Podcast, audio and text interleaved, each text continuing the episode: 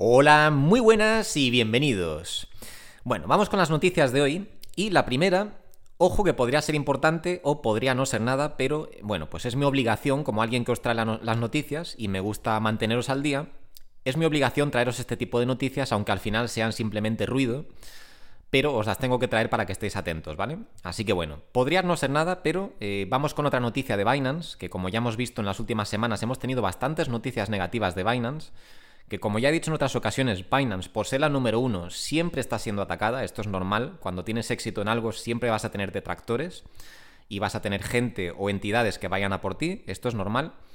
Y ya lo he dicho en otras ocasiones, que yo me fío bastante de Binance y me parece que su CEO está haciendo las cosas bien, pero es verdad que últimamente se están, se están juntando demasiadas noticias malas, así que bueno, os traigo una más, que no es súper mala ni nada de eso, pero bueno, podría ser una pista de eh, que pueda haber problemas a nivel interno en la, en la empresa, ¿vale?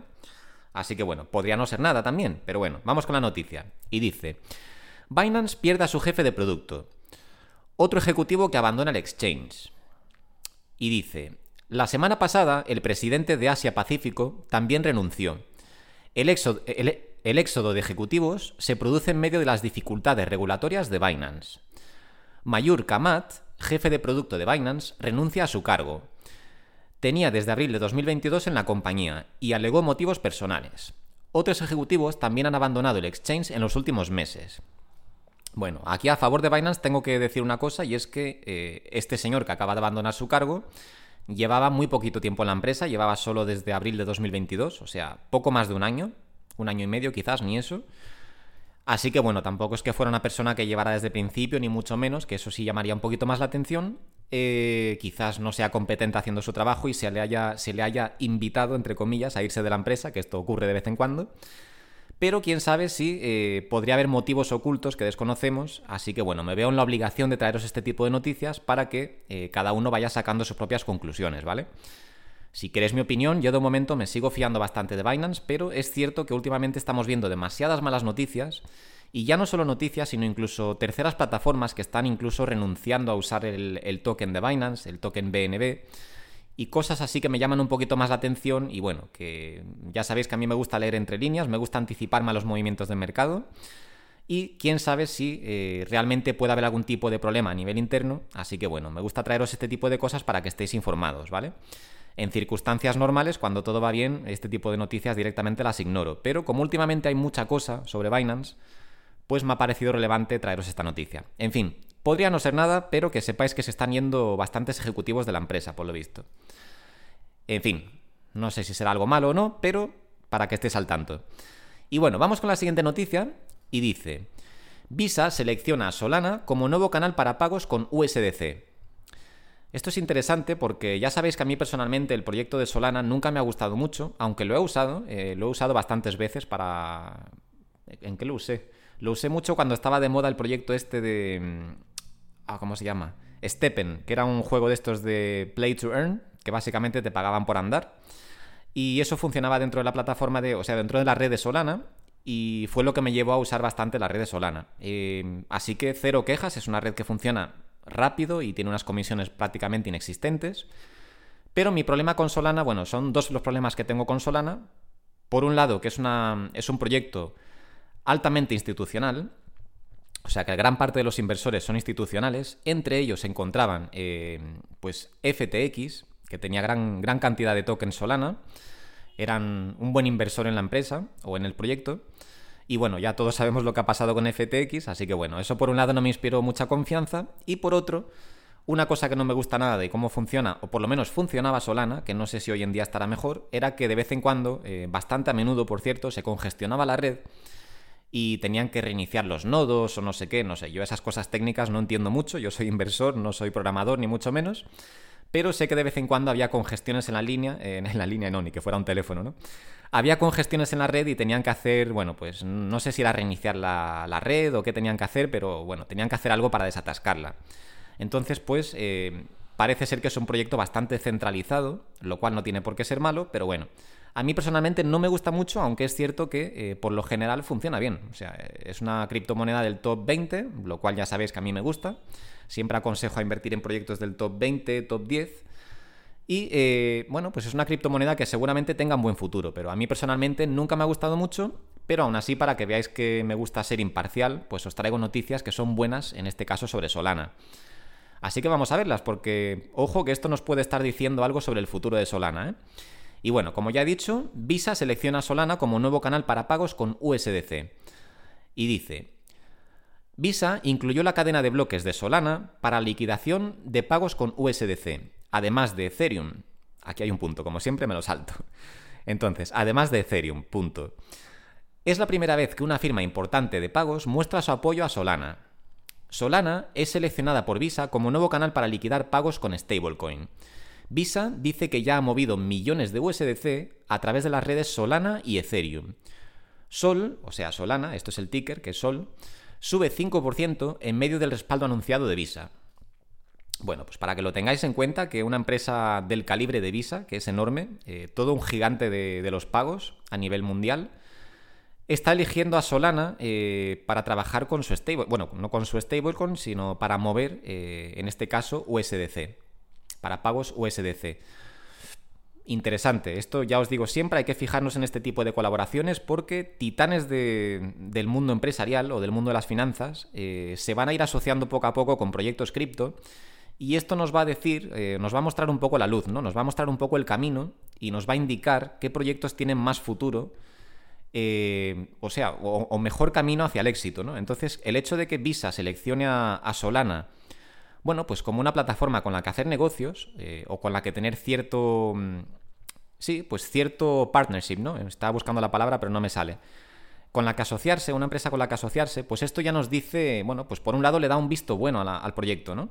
Nos dice que Solana eh, está más que investigado por parte de Visa y que se avisa con, esto lo digo siempre, cada empresa, las empresas no hacen las cosas a la ligera, tienen gente muy inteligente dedicada a analizar este tipo de cosas, a ponerse en contacto con, los jefes de los proyectos, a analizar los proyectos, etcétera para asegurarse de que no se están metiendo en el sitio equivocado. Y si una empresa tan grande como Visa, con todo el potencial que tendrá detrás de gente muy inteligente, analistas, etc., decide trabajar o colaborar con Solana, pues esto ya nos indica que Solana, eh, bueno, pues que es un buen proyecto según su punto de vista.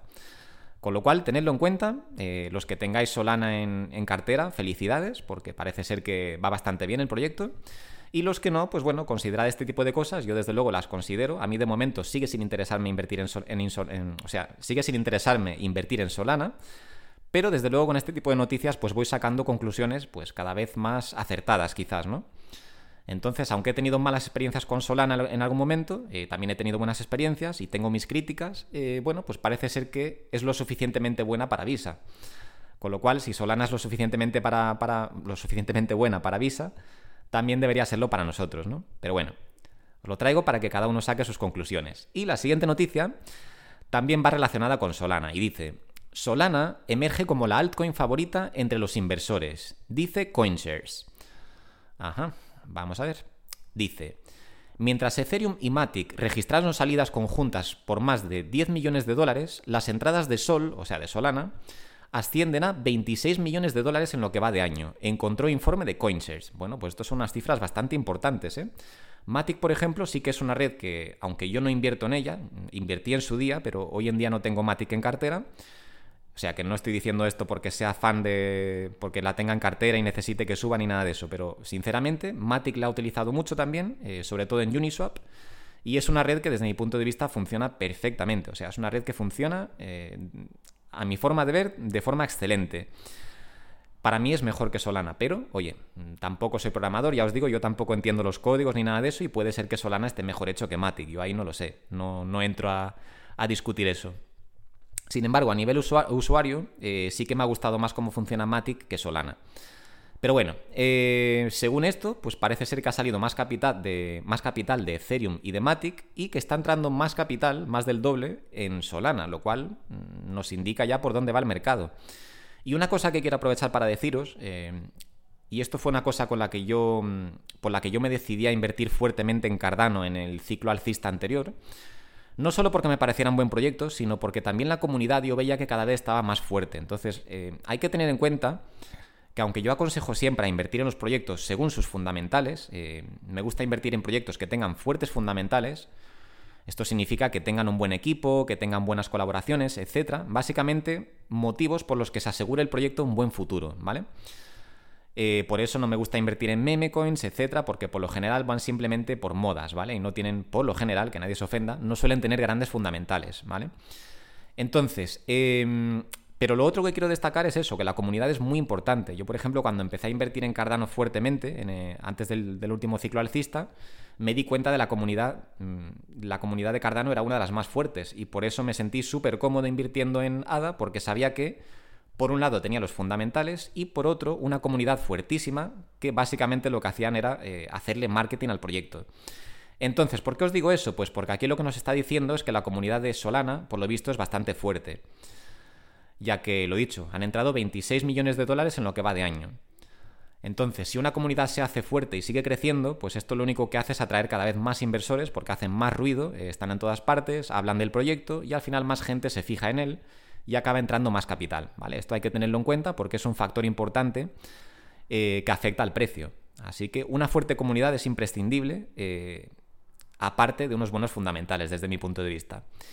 Y bueno, los puntos de la noticia a destacar son, Solana es la altcoin más querida entre los inversores en la actualidad, dice CoinShares.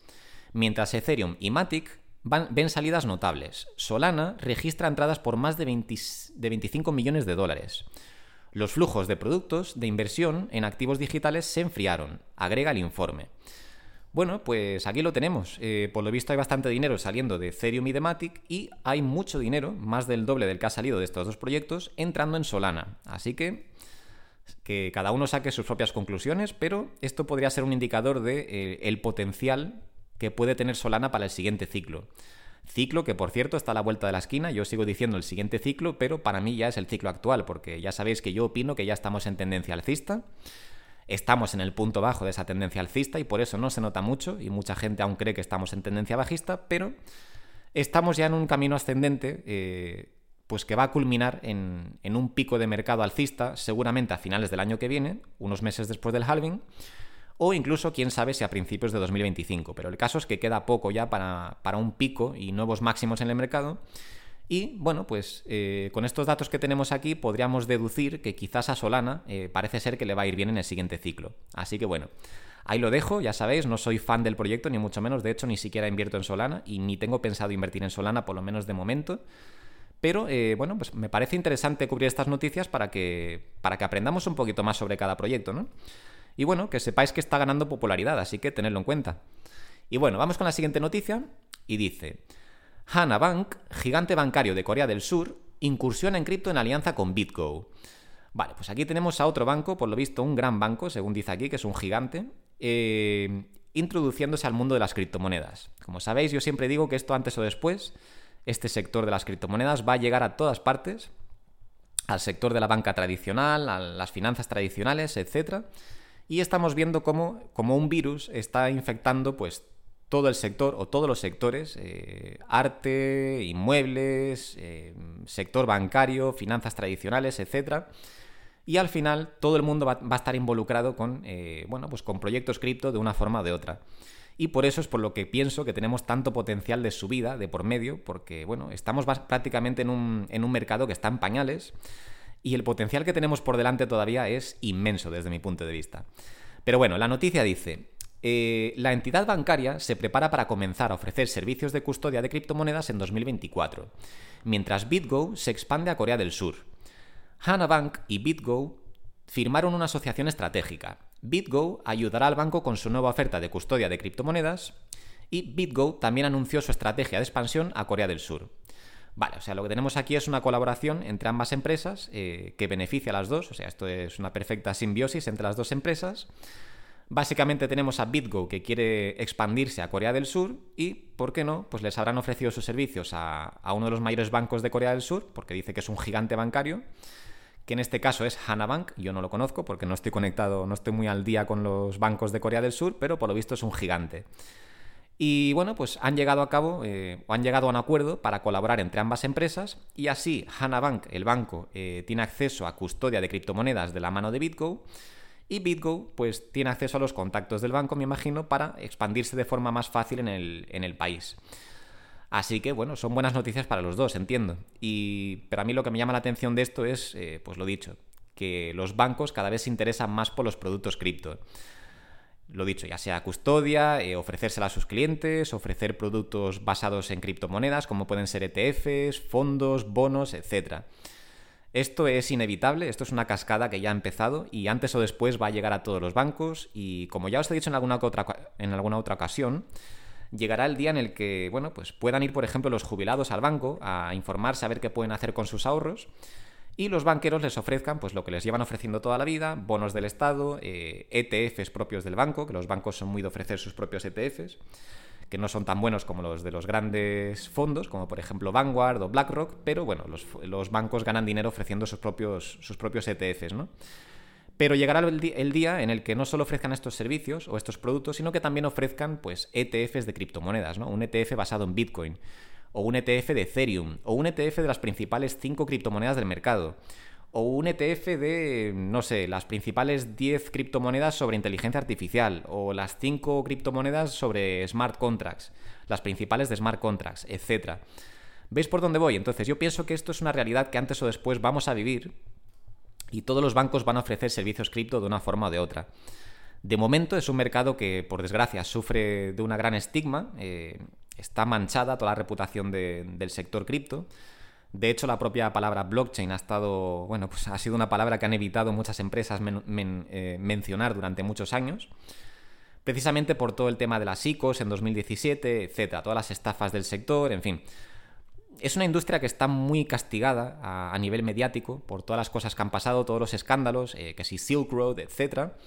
Pero que poco a poco parece que empieza a lavar su, imagen, y me estoy refiriendo a la industria de las criptomonedas, y parece que empieza a emerger de, toda, esta, de toda esta negatividad y empieza a ser cada vez vista con mejores ojos eh, pues por todas las entidades, ¿no?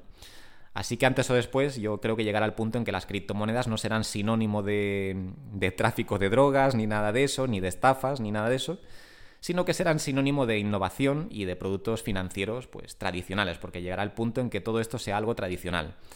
En fin, esa es mi visión de futuro, quizás yo sea demasiado positivo, pero desde mi punto de vista está bastante claro que vamos a llegar a un punto en el que todo esto va a formar parte de, va a formar parte de nuestro día a día y va a ser algo totalmente normal eh, que la gente va a poder acceder eh, desde su propio banco.